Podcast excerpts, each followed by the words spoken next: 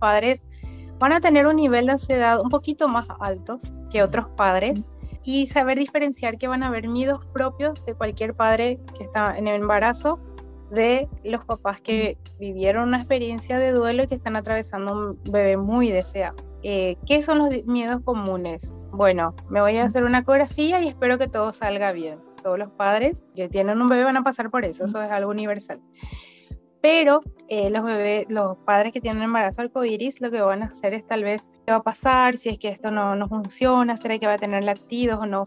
¿Me entiendes? Como que otro, otro nivel de, de ansiedad. Entonces, lo que hay que brindarle a los padres es la oportunidad de expresar lo que sienten. Bienvenida a tu potencial femenino. Soy Aura Celada y en este podcast, Tu Potencial Femenino, busco incentivar a mujeres como vos a explorar sus capacidades, dedicarse tiempo a sí mismas y a confiar en su poder. Comparto consejos sobre bienestar, productividad, desarrollo personal y entrevisto a mujeres inspiradoras que te van a impulsar a trabajar para cumplir tus metas. Acompáñame, vamos a potenciar energías y así transformar la actitud femenina con la que enfrentamos el mundo. Bienvenidas a todas a un episodio más de Tu Potencial Femenino. Este es el podcast donde damos visibilidad a mujeres de diferentes áreas para mostrar al mundo su potencial y a la vez inspirarte a vos a tomar acción, a trabajar por tus sueños, a cumplir tus metas. En este episodio vamos a hablar sobre un tema bastante delicado, es el duelo gestacional o neonatal y la maternidad arcoíris.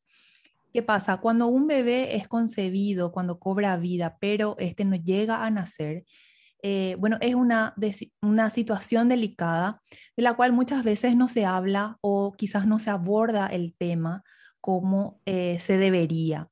Eh, para esto vamos a hablar hoy con una especialista en este tema. Ella es Patricia Naveira. Es licenciada en obstetricia y salud materno-infantil. Es instructora de gimnasia y estimulación prenatal. Patricia está especializada en nuevos abordajes durante el nacimiento eh, y también con énfasis en el parto respetado y humanizado, un temazo también para, para hablar quizás en otros episodios. Bueno, actualmente Patricia acompaña a familias eh, en el proceso de duelo materno, eh, bueno, cuando estas situaciones ocurren. Así que hoy vamos a conocer un poco más de esto y te doy la bienvenida, Patricia, bienvenida a tu potencial femenino. Muchísimas gracias, Ahora y bueno, muy buenas tardes. Bueno, gracias a, a, ustedes por la invitación, por el espacio. Para mí es realmente un honor y una enorme oportunidad de poder visibilizar algo tan sensible como es el duelo gestacional neonatal y bueno, también la maternidad arcoíris, que es la maternidad que viene justamente después de la muerte de un bebé, independientemente de las semanas que, que haya tenido. Así que me emociona cuando se pueden abrir estos espacios y podemos hablar desde el amor. Siempre me preguntan, ¿cómo haces para hablar de un tema tan difícil? Bueno, con el tiempo aprendí a hablarlo desde el amor y bueno, eh, eso es lo que tratamos de hacer cuando, cuando ayudamos o tratamos de ayudar a los padres que a pesar de todo un gran dolor que lastimosamente lo tienen que recorrer a través del duelo, pero que se puede eh, luego superar con mucho amor y mucha paciencia. Wow, qué fuerte. La verdad es que que sí, ese, ese creo que es también algo que, que se mira con valentía tu trabajo porque estás tocando un tema eh, muy, muy difícil para, para mucha gente. A ver, contanos un poco, Patricia, tus inicios. ¿Cómo fue que decidiste eh, la carrera de obstetricia y también cómo fuiste hacia esta especialización? Sí, la, mi anécdota con la carrera de obstetricia es muy simpática y muy particular. Eh, yo soy el bicho raro de mi familia en el sentido de que yo fui lactancia, lactante materno exclusivo, solo tomé pecho hasta los 18 meses, eh, no tomaba otro tipo de, de leches ni fórmulas en aquel, aquel tiempo, ¿no? Eh, y también nací en la famosa semana ya que, que, estaba prevista mi, mi, nacimiento, ahora el famoso ya pasó toda su fecha. a término, entonces. Sí, ya, ya post, término, según como me cuenta lo que recuerda. Entonces, em, pero mi mamá siempre me hablaba de que, y esto yo siempre lo pongo en mis, eh, en mis publicaciones, mamá siempre me habló o yo crecí escuchando sobre violencia obstétrica, ah. porque ella siempre me escribió eh, su experiencia de trabajo de parto conmigo, que fue bastante dura y difícil. Eh, y mamá siempre me, me no, o sea, mamá no tenía una buena referencia de las obstetras. Ah. Eh, ella siempre me decía que sufría, pero siempre eh, me alentó que al día que yo tuviera mis hijos, ¿verdad? Eh, pudiera tener un parto, les puedo dar pecho materno exclusivo, porque tengo también después, tuve un hermano siete años, que es siete años menor que yo, pero que nació por cesárea por complicaciones de, de, la salud de mi mamá. Entonces ella me decía que no, que nada se a pesar de todo la mala experiencia, que no fue una experiencia muy positiva, eh, que no nada se comparaba con, con, con lo del parto, ¿no? Mm. Entonces, em, eh, cuando yo investigo sobre la carrera de obstetricia, eh, sobre lo que implicaba, también me puse a leer sobre cómo eran otros países. El día que yo me, me voy, o sea, yo averigué toda la Universidad Nacional, cómo era, cómo tenía que ser, y un día me, me acerco a mis papás y le digo, bueno, ya sé qué carrera quiero seguir. En el fondo lo sabía y cuando le digo a mi mamá que quiero ser obstetra, me miró con una cara que no podía creer. ¿Qué? ¿Estás segura? Me dice. Sí, le dije yo, quiero traer bebés al mundo y quiero hacer esto y esto y esto porque, como te digo, me había informado sobre cómo eran las obstetras en otros países. Mm. Eh, y acá eh, el sinónimo obstetra durante mucho tiempo fue solamente la partera, la que recibe a los bebés, nada más. Mm. En cambio, el licenciado en obstetricia, y por suerte también nuestro país se fue ampliando, y bueno, así como vos describiste todas las áreas en que me desempeño, todas esas son competencias de la obstetra. Y recuerdo que lo único que mi, mi, mamá me pidió, me dijo, bueno, nosotros te vamos a apoyar con, tu, con el ingreso, con el, con, con el cursillo, con el ingreso, te vamos a apoyar para que estudies, eh, pero con una condición. Vos escuchaste toda tu vida cómo me trataron a mí durante el parto. Vos me tenés que prometer que ese tipo de obstetra nunca vas a hacer, porque me vas a decepcionar muy, muy grande. Entonces, si vos te prometes de que vas a hacer una obstetra diferente, que vas a amar tu trabajo, que no vas a tratarle mal a una mamá cuando está recibiendo a su bebé, yo te voy a apoyar siempre. Y el día que lo hagas va a ser una gran decepción para mí. Entonces, eh, fue así que le prometí que yo sí iba a hacer, a tratar de hacer una obstetra diferente. Entonces, afortunadamente ingresé y luego me, me recibí eh, recuerdo que, que, cuando me recibí con honores, eh, estaba en el cuadro de honor, bueno, obviamente se lo dediqué a mi, mamá. Se lo dediqué a mi, mi, mamá, mi papá ya había fallecido lastimosamente, pero se lo dediqué a mi mamá. Y, y bueno, eh, mucho de, de, mi trabajo también tiene con la inspiración de mi mamá, porque como te digo, ella siempre militó a favor del pecho materno, de la, de la, naturalidad de, de, dar pecho. Es una mujer que nunca se cubrió, que, que, no permitía que nadie le haga ningún comentario negativo. Eh, yo mamé 18 meses, eh, de, sí, 18 meses, mi hermano mamó durante tres años eh, y dejó espontáneamente. y, y, bueno, entonces trato siempre de ser una obstetra que aporte, que haga, y bueno, en el 2015, a finales de 2015, me embarazo, yo esperaba mi primer hijo en el 2016 y lastimosamente mi hijo Nilam, mi primer hijo, fallece un 20 de agosto de 2016 a las 37.5 semanas eh, por un desprendimiento total de placenta que nunca tuvimos una, un motivo porque yo en realidad estaba durmiendo, era, era así todo, todo súper raro, un embarazo súper sano, yo seguía haciendo mi, mi gimnasia prenatal, todo lo que yo hoy enseño a las mamás, yo lo hacía, ¿verdad? En un embarazo sano y bueno, fue un proceso súper duro para mí, para mi familia, fue un golpe demasiado grande porque también fue una muerte que no tenía sentido en términos obstétricos, vamos a decirle. Eh, tuvo un tremendo acompañamiento a mis colegas, creo que el 90% de mis compañeros de, de, promoción estuvieron ahí conmigo, con, con, mi hijo, con mi familia. Eh, mi médico me, me, apoyó un montón, mis fami mi, mi, familia, mi mamá mi hermano, eh, y mis amigos también estuvieron para mí. Y bueno, lo que, ¿por qué me decido hacer yo una obstetra, hacer yo obstetra de duelo? Porque fue tanto el apoyo que yo recibí que cuando comienza eh, por algún motivo la gente a contactar con, conmigo, de familiares, conocidos, Pati, vos sabes que una mamá perdió su bebé y le pasa esto y eh, yo sé que vos pasaste por esto también, ¿será que vos si no le hablas eh, no le vas a poder guiar, ayudar? Y de así, y así fui conectando con, con las personas, pero me daba cuenta que en mi visión era muy cerrada respecto, o sea, eh, era solamente por lo que yo pasé, ¿verdad? o sea, siempre veía según mi caso. Entonces, con el tiempo quise ayudar más gente y me daba cuenta que yo necesitaba herramientas que no me podía quedar solo con mi experiencia, por más de que haya sido obstetra, mi experiencia básicamente era mi experiencia de madre. Entonces, un día, creo que el, día que yo sané el duelo de la muerte de Nilan fue el día que yo eh, decidí convertirme en, en obstetra de duelo. No encontré ningún curso, obviamente, a nivel país, ni pensarlo en ese momento. A nivel regional tampoco había, o sea, en tiendas en Latinoamérica no existía. Eh, no había eh, las formaciones que habían en, España que se podían hacer online, eran, eran así muy básicas, no eran para personal de salud. Y buscando tanto, tanto, tanto en Internet, encuentro una especialización del Colegio Australiano de Obstetras.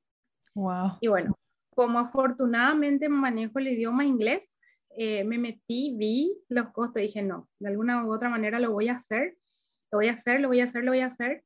Eh, y finalmente eh, me recibo en el 2019, eh, termino mi especialización en mayo de 2019 y eso fue lo que me ayudó a ampliar mi visión, a formarme como obstetra de duelo. y ahí comencé oficialmente como asesora de duelo, obstetra asesora de duelo, acompañarle a los padres, ya sea una pérdida de seis semanas, siempre digo lo mismo, seis mm. semanas, 16 semanas, 26 semanas, 36 semanas. 6 segundos, 6 minutos, 6 meses es una vida eh, única para cada padre. Y mm, a partir de ahí eh, comencé a hacer, como decir, el, el advocacy, o sea, hablar, hablar a generar contenido. Al principio era muy difícil. Mm. Trataba de, de buscar espacios con los colegas. Eh, lancé muchos cursos de formación para, para mis colegas. No se entendían, era muy, muy difícil. Eh, si hacía charlas gratuitas, de repente sí se unían más y bueno, con el tiempo, eso fue en el 2019, ya estamos en el 2022, mm. eh, ya puedo decir que afortunadamente las cosas ya, ya cambiaron un poco más. Eh, sí, en el 2018, eso sí, no, no, no, no en el 2018 me embaracé, o sea, la tuve a mi, a mi segundo hijo, a Neil, mm. mi bebé arcoiris, y bueno, otro de los motivos por los cuales también me especialicé en la maternidad arcoíris, eh, que sí hice con una casa de estudio de España, era porque en mi embarazo arcoíris, eh, toda esa gente que me apoyó para el duelo se desapareció, porque asumieron que un bebé arcoíris ya era sinónimo de sanar, de que estaba todo bien, de que yo no tenía que tener miedos, que no tenía que preocuparme, todo va a salir bien, todo está en tu cabeza. Entonces, real, increíblemente me sentí muy sola gestando a mi bebé iris. Tanto es así que durante todo mi embarazo me tomé cuatro fotos, como máximo. Cuatro fotos como máximo, eh, solamente personas muy cercanas, amigas que también, o sea, que, en el camino me hice amiga de ellas que habían perdido sus bebés, se enteraron el día que nació eh, Neil. Eh, no, yo había cerrado todas mis cuentas de, de, de, mis redes y demás.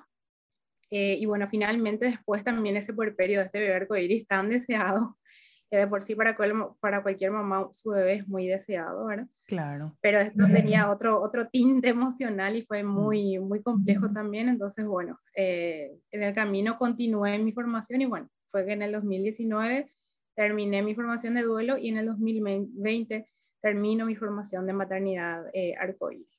Wow. Eh, fue todo así un, un, camino, porque yo digo que, que, sané en ese momento, porque yo siempre dije que nunca iba a poder retribuir, tal vez ni con tiempo, ni, ni, ni, ni con dinero, porque es algo impagable, todo el cariño y el amor que toda esta gente estuvo conmigo cuando mi hijo falleció. Mm. Entonces yo tomé esta experiencia, me formé para poder estar para otros padres, porque yo tengo las dos caras, las, de, las dos caras de una misma moneda en un duelo que generalmente no, una, mamá o un papá no tiene acompañamiento, yo sí lo tuve, lo tuve muchísimo.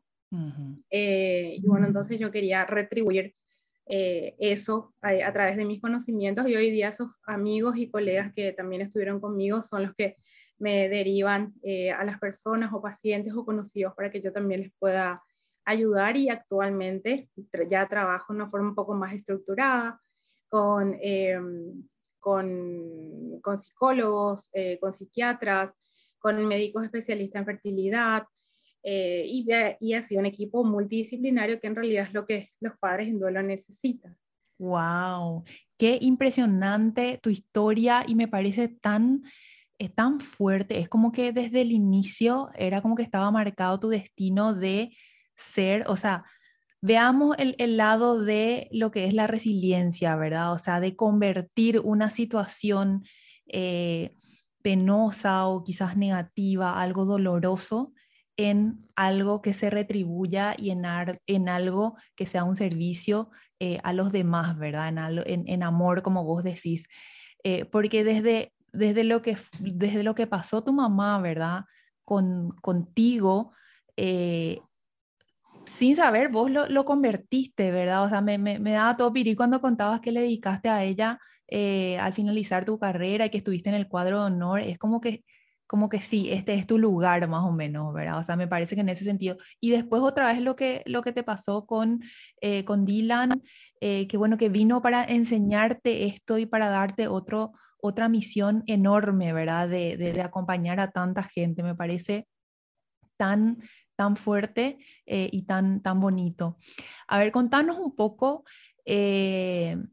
¿por qué es importante darle un espacio al duelo, como vos decís, ya sean seis, un bebé de seis semanas o de 37 semanas, eh, porque es importante eh, darle un espacio, sobre todo a, esos que, creo que, por ahí se pueden decir que, bueno, que son pocas semanas, como si fuese que eso es más fácil de sanar. El problema con el duelo gestacional o neonatal y sobre todo con el gestacional en las gestaciones más pequeñitas, mm.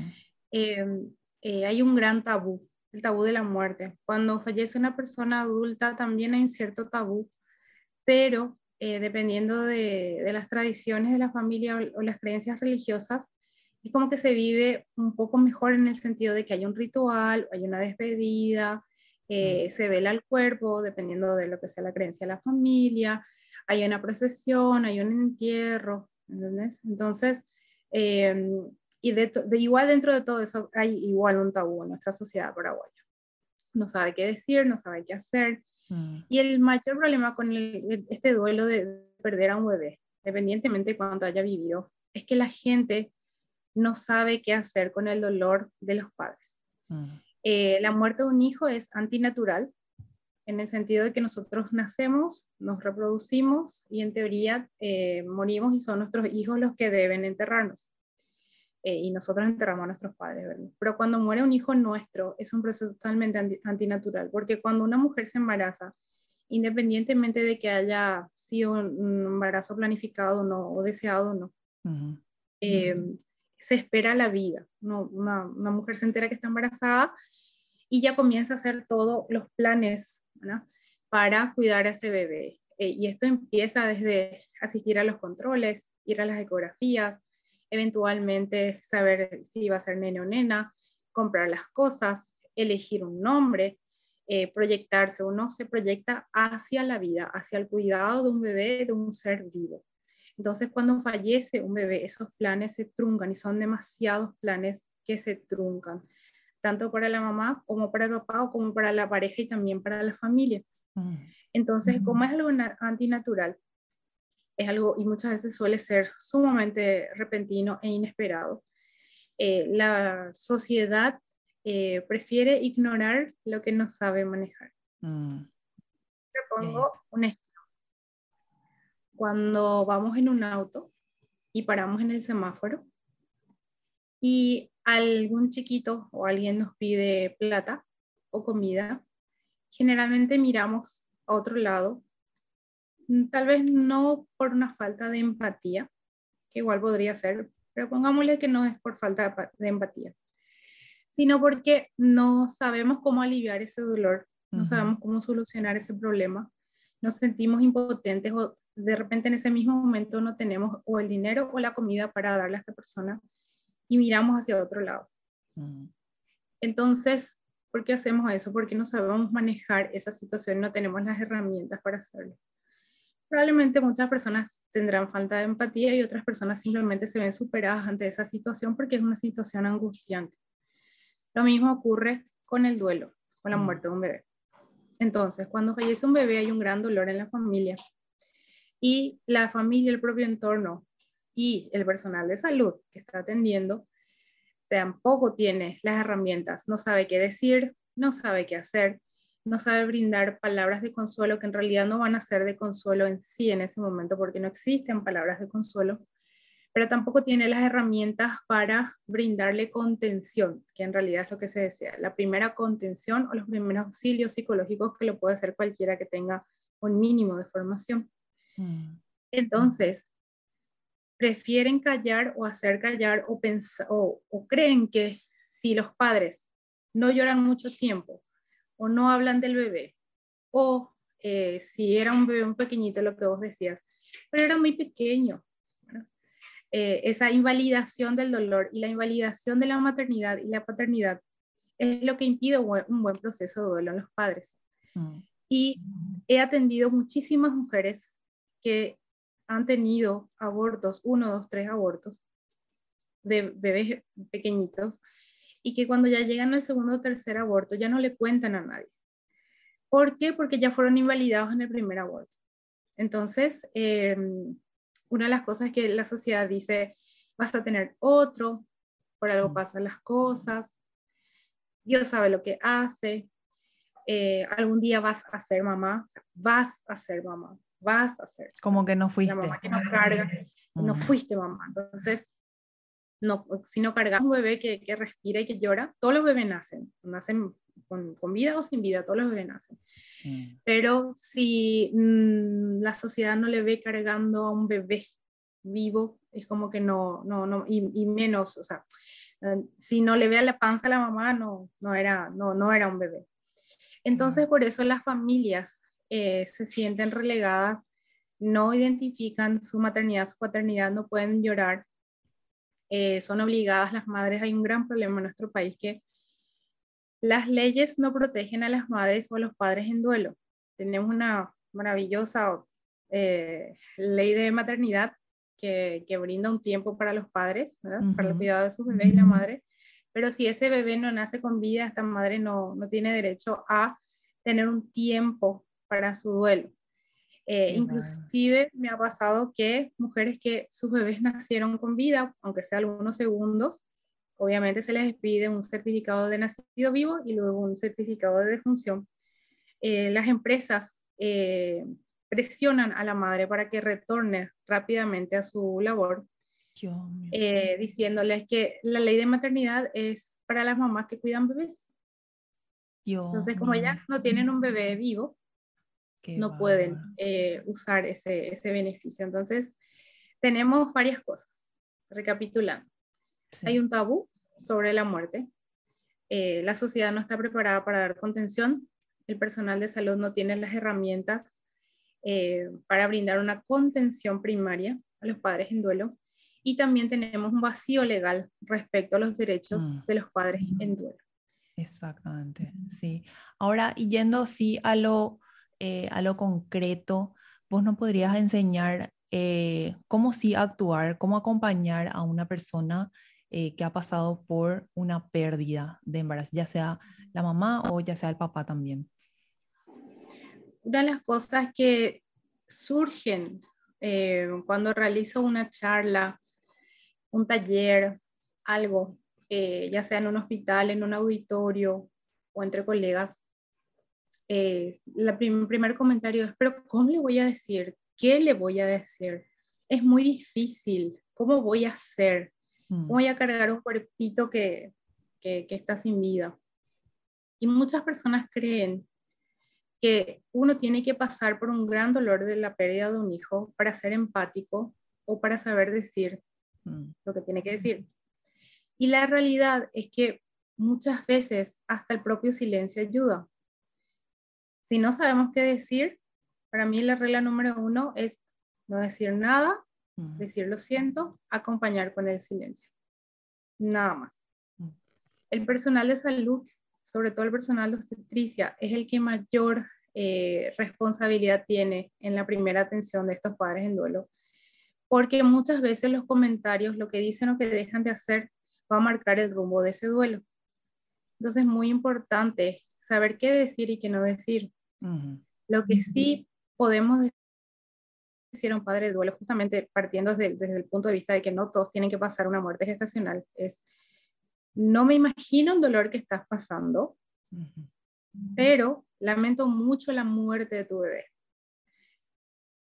¿Por qué decimos eh, esto? ¿Por qué pronunciamos la muerte? Porque ante un, un suceso de fallecimiento de un bebé o de un ser querido, es muy importante poder decir la muerte de tu bebé, la muerte de tu hijo, la muerte de tu hija. Suena súper duro, súper difícil, pero eso es lo que le va a permitir a los padres entender la nueva realidad, porque el primer estadio de un duelo es el shock.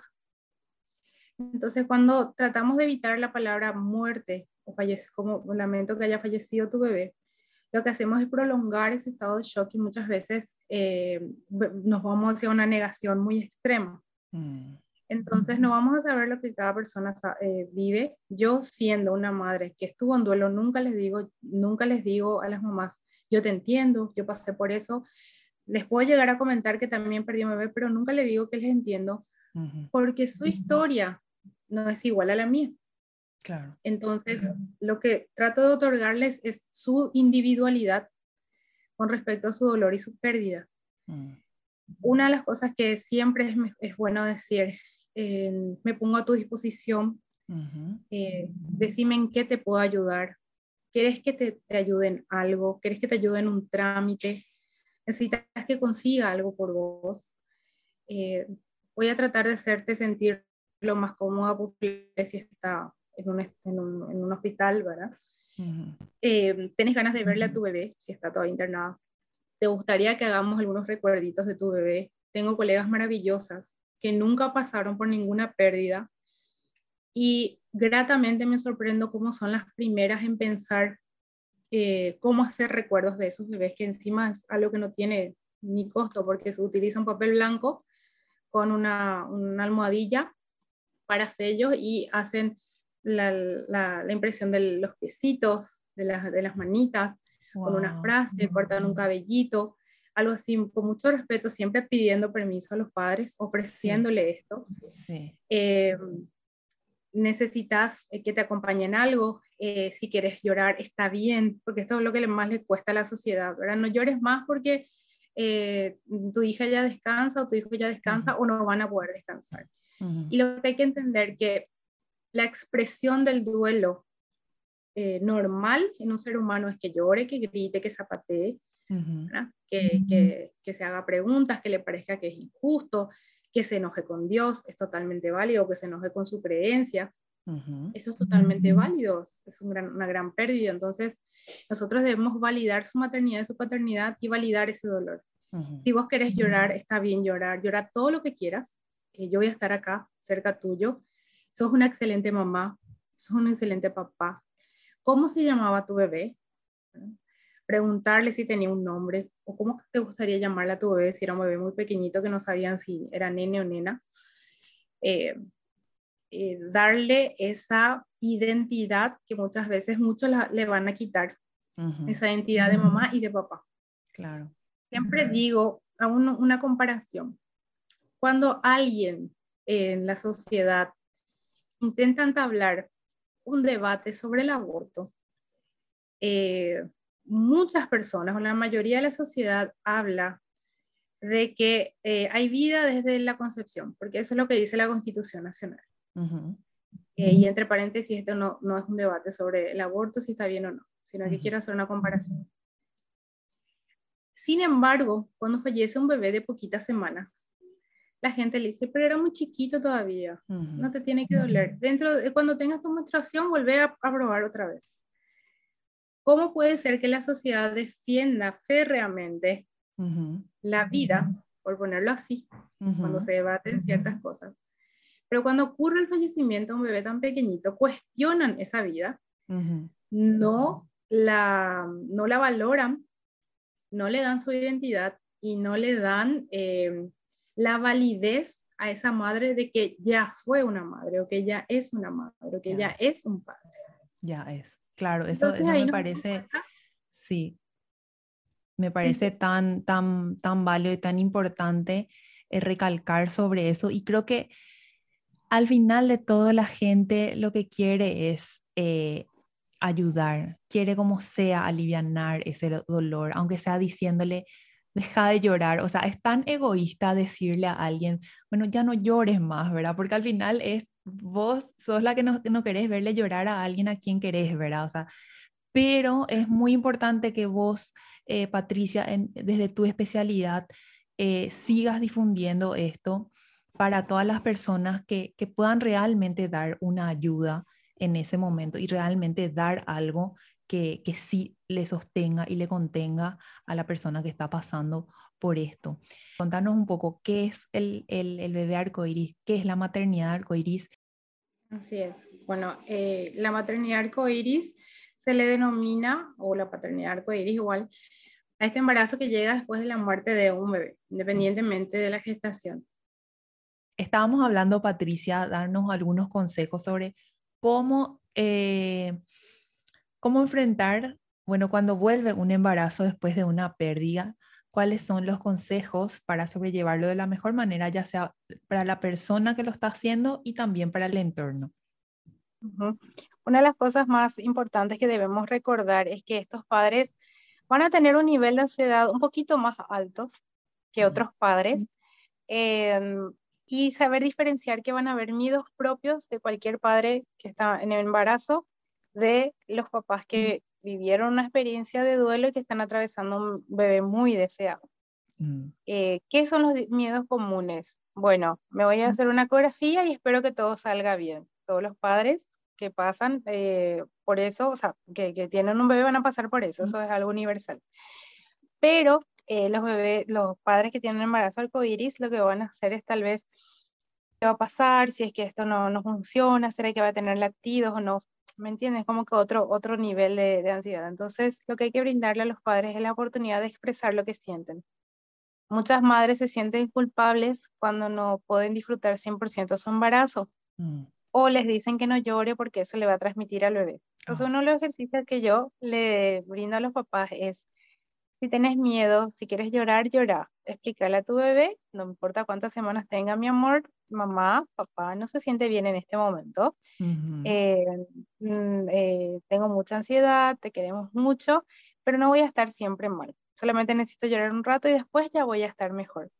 Hacer este ejercicio lo que permite es validar el sentimiento, que los padres sean conscientes de que hay sentimientos que son ambiguos de felicidad, por eso le decimos, mamá te ama, papá te ama, pero ahora estoy un poco triste, pero no voy a estar siempre así, ¿me entiende? Entonces, identificamos los sentimientos, le ponemos nombres y le damos un tiempo, ¿sí? Porque lo normal es tener momentos de ansiedad o tener momentos de tristeza. Cuando esto se vuelve ya repetitivo, constante, la mujer no, no, no es capaz de, de, conectar o de disfrutar su maternidad y está en un, todo un tiempo en un alto grado de estrés, es muy importante que ella sea asistida por un psicólogo o una psicóloga perinatal. Claro. Entonces, darle la oportunidad a los papás que puedan expresar lo que sienten, tanto su alegría, sus esperanzas como sus miedos, va a hacer que este embarazo sea mucho más consciente y sea mucho mejor vivido. También los abuelos, la familia, el entorno tienen que poder expresar lo que siente con sus miedos, con sus ansiedades y también con el deseo de conectar con este bebé. A veces eh, los familiares eh, tienen una, una, gran ansiedad, una gran expectativa y les encantaría poder hacerle un regalo anticipado a la mamá, que va a ser para el bebé, y a veces por miedo no lo hacen. Sin embargo, hay que entender que este bebé está vivo, está ahí con nosotros, eh, no sabemos cómo va a terminar, esa es una realidad, pero hacer todo lo que está en nuestras manos para que podamos vivir ese embarazo y para que podamos encajar a la familia dentro de este proceso. Así que hay que seguir los sentimientos. Si yo quiero hacer una revelación del sexo de mi bebé, lo hago. Si siento que no estoy lista para hacerlo, entonces no lo voy a hacer. Si quiero un baby shower, lo voy a hacer. Y si no deseo un baby shower, pero tengo una lista de cositas que me gustaría que le regalan a mi bebé, también está bien. Claro. Una de las cosas que siempre le digo a los papás, todo lo que ustedes decidan siempre va a estar bien, porque no hay una regla específica cada papá va a vivir su embarazo arcoíris dependiendo de muchas cosas, de cómo fue el duelo anterior, del entorno familiar, laboral, de las expectativas y también de los diagnósticos propios que la mamá o el bebé puedan tener.